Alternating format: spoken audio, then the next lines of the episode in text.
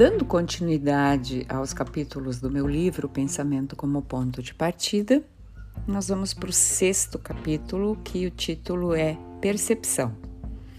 Esse capítulo eu abro com um pensamento, autor é anônimo. A projeção faz a percepção. O mundo que vês é aquilo que lhe deste, nada mais do que isso. Ele é a testemunha do teu estado mental, o quadro exterior de uma condição interior. Tal como pensa, a pessoa percebe. Portanto, não busques transformar o mundo, mas prefira transformar o teu pensamento acerca do mundo.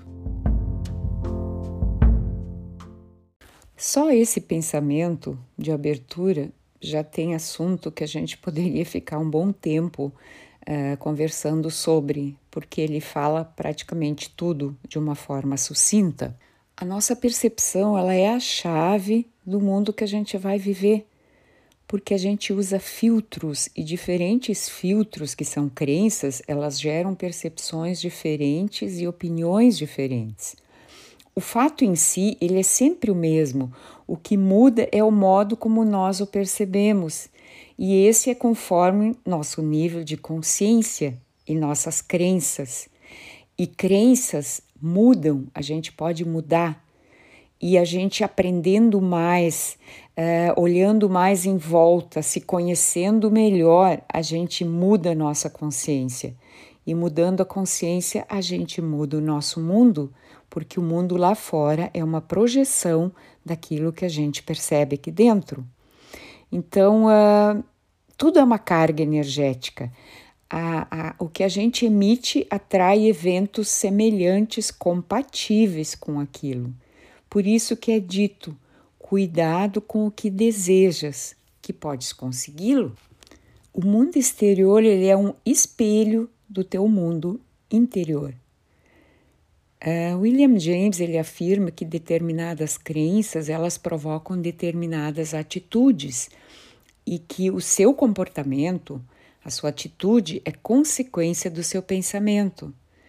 E aprendendo a controlar a mente, aprende a controlar as emoções.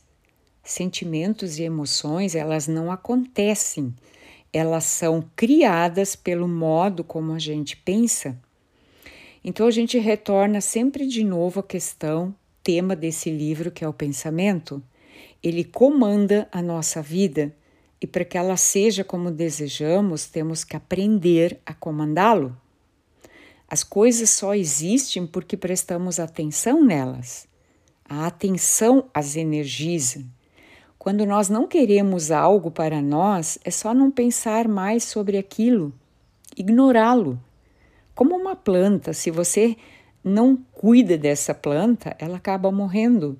Então, o que não recebe atenção, definha. Ironicamente, é exatamente o contrário que as pessoas, de um modo geral, fazem. Elas não param de pensar naquilo que as chateia ou incomoda. Concordam comigo? Pois assim elas acabam adubando essa erva daninha em detrimento daquilo que elas realmente querem. E por que será?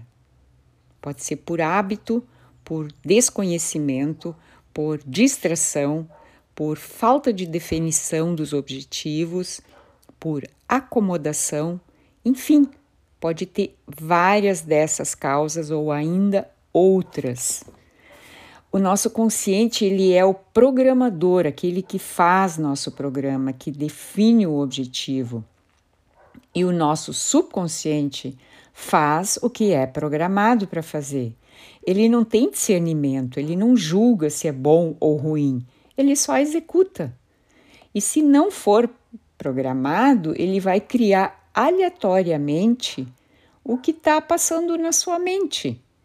Então, a pessoa geralmente costuma pensar, aqueles ruminar aqueles pensamentos durante o dia, sem nem saber o que está pensando, julgando, criticando, é, olhando coisas e emitindo opiniões.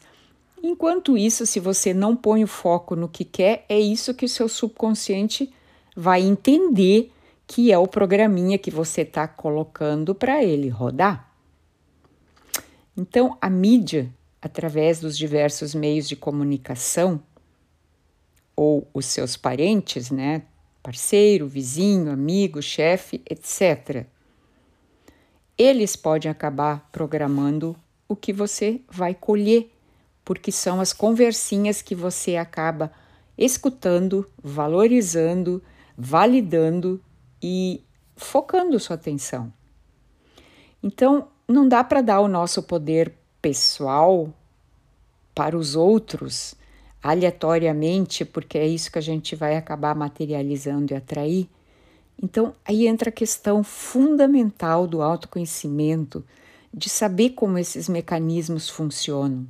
Eles seguem leis e as leis elas simplesmente acontecem. Você não inventa uma lei, ela existe. Né? Basta ver a lei do magnetismo. Se você quiser criar um imã, você tem que seguir as leis do magnetismo. Você não vai inventar a lei, você vai seguir aquele programa conforme a lei funciona. Isso é física. E hoje nós estamos na época que se descobriu a maravilha que é a física quântica, o quão é rápido o quão as coisas são interligadas, o quão a gente interage com a nossa mente, com tudo. E tudo vai ser materializado de alguma forma pela energia que a gente coloca nas coisas. Então, temos que aprender a saber o que a gente quer e definir isso. Caso contrário, os frutos que vamos colher da nossa realidade diária vão ser aleatórios e nós vamos ficar reclamando. E reclamando, nós vamos cada vez mais colher isso que a gente está reclamando, porque reclamar é clamar duas vezes. Então o universo vai entender: ah, ele gostou disso aí, eu vou dar mais para ele disso aí. Então, assim, hora de acordar, já passou da hora de acordar. É, a gente tem que se conhecer, tem que conhecer as leis universais, tem que aprender através da natureza, é, tem que atra aprender através de quem já trilhou o caminho e deixa dicas para a gente pelo caminho, e é um aprendizado constante. É importante lembrar que as coisas elas não se materializam da noite para o dia. Elas têm seu próprio tempo, como as sementes na natureza dependendo do que, que nós plantamos, nós vamos esperar mais ou menos tempo para que aquilo apareça, para que ela surja. Você coloca uma semente na terra e ela não vai sair na mesma hora. A mesma coisa são nossos projetos, nossos sonhos, as nossas metas. Elas são um projeto, elas vão ter que ter um tempo para aparecer. Há quem afirme que 99% dos nossos projetos se desenvolvem como no caso das sementes embaixo da terra, ou seja, elas não aparecem, elas só vão aparecer no último porcento que elas vão se tornar visíveis. E assim é tudo na vida. É nos bastidores que são criados, ensaiados e treinados os shows, as apresentações. Elas são sempre a culminância de algo longamente treinado, exercitado como os atletas, né? Para poderem se apresentar e conseguir uma medalha olímpica, teve muito joelho ralado, muita perna uh, quebrada, dedos, uh, enfim, você entendeu. Bom, por que, que seria diferente com as nossas metas? Então, as pessoas desistem muito rapidamente, elas colocam uma meta, se não surgir no outro dia, aí já, já acha que não vai surgir, que não sei o quê. Então, assim, ó, o Thomas Edison tentou em torno de duas mil vezes até que ele conseguiu desenvolver a lâmpada. E hoje a gente usa ela como se ela estivesse sempre ali. A gente nem se dá conta das horas que teve atrás que alguém investiu até que conseguiu tornar isso possível, beneficiando todo mundo. Então, além do foco, a gente precisa ter perseverança e fé e acreditar que é possível, porque é uma crença. E crenças nascem no pensamento, e o pensamento cria. É um círculo. E outra coisa, as crenças, elas têm uma vida útil, elas não podem ser usadas a vida inteira. Você tem uma crença, você usa ela por algum tempo, você vai avaliar isso depois. conforme for, você muda essa crença. Tem gente que passa a vida inteira com uma crença e bate o pé e diz: Ah, mas sempre foi assim. Ah, mas eu fazia assim há 30, 40, 50 anos atrás. Gente, as coisas são dinâmicas no mundo, as coisas mudam. Nós temos que mudar junto, crescer junto. Então, um último toquezinho para a gente ficar alerta: nós tamo, estamos, digamos assim, uh, inseridos numa cultura de massa. E é bem fácil ser manipulado pelo interesse de exploração e dominação que tem por aí. Porque sempre tem interesses escusos querendo roubar nossa energia de determinar o que a gente quer para a nossa vida. Eles acabam nos hipnotizando através dos meios de comunicação e as pessoas inocentes ou ignorantes, né, por falta de conhecimento, acabam embarcando nessas roupagens bonitas que a mídia parece como solução para tudo. É, a gente tem que aprender a questionar as coisas e perguntar se é realmente isso que a gente quer e se é realmente bom para nós. Então, a percepção ela é fundamental na vida para nós criarmos a vida que nós queremos. Nós temos que ampliar a nossa percepção através do autoconhecimento, através de informações, através de meditação, para se conectar com a sua essência interior e saber o que, que realmente é importante para nós, que cada um tem a sua uh, meta aqui na vida, o seu propósito.